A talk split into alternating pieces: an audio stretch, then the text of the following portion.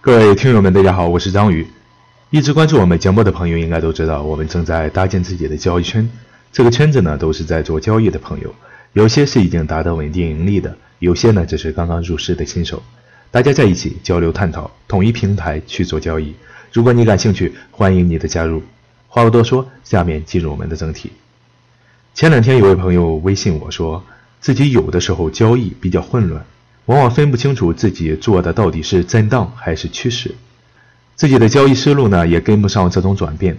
行情有的时候是这样的，现在是区间震荡的行情，但保不齐你的单子进场之后，行情来了个突破，从区间的一端走了出来。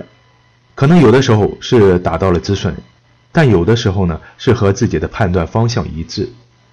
止损往往是相对简单的一种结果，损了就损了，没有后续的工作。但如果是方向一致，有些人就会不知所措，接下来该怎么办呢？曾经和一些朋友聊过这种变换行情的应对，我也给出了自己的一个建议。往往一些朋友在做震荡行情的时候会设置好止损，但止盈是随着行情的发展来判断的，也就是说，先不设置止盈，看行情这波怎么走再说。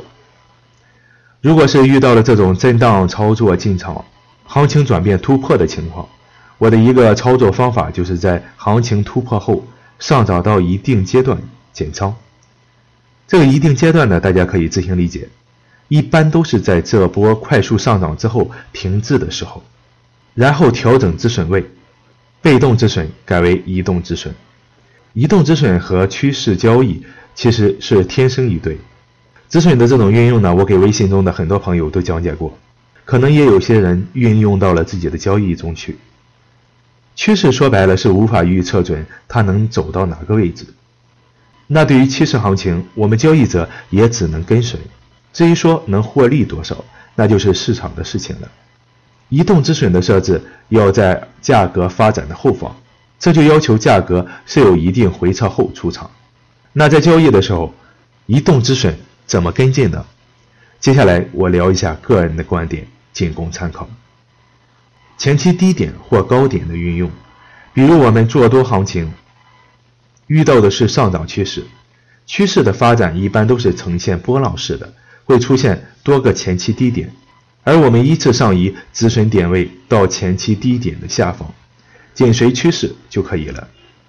那如果我们是做空，遇到下跌趋势，行情则会出现多个前期高点。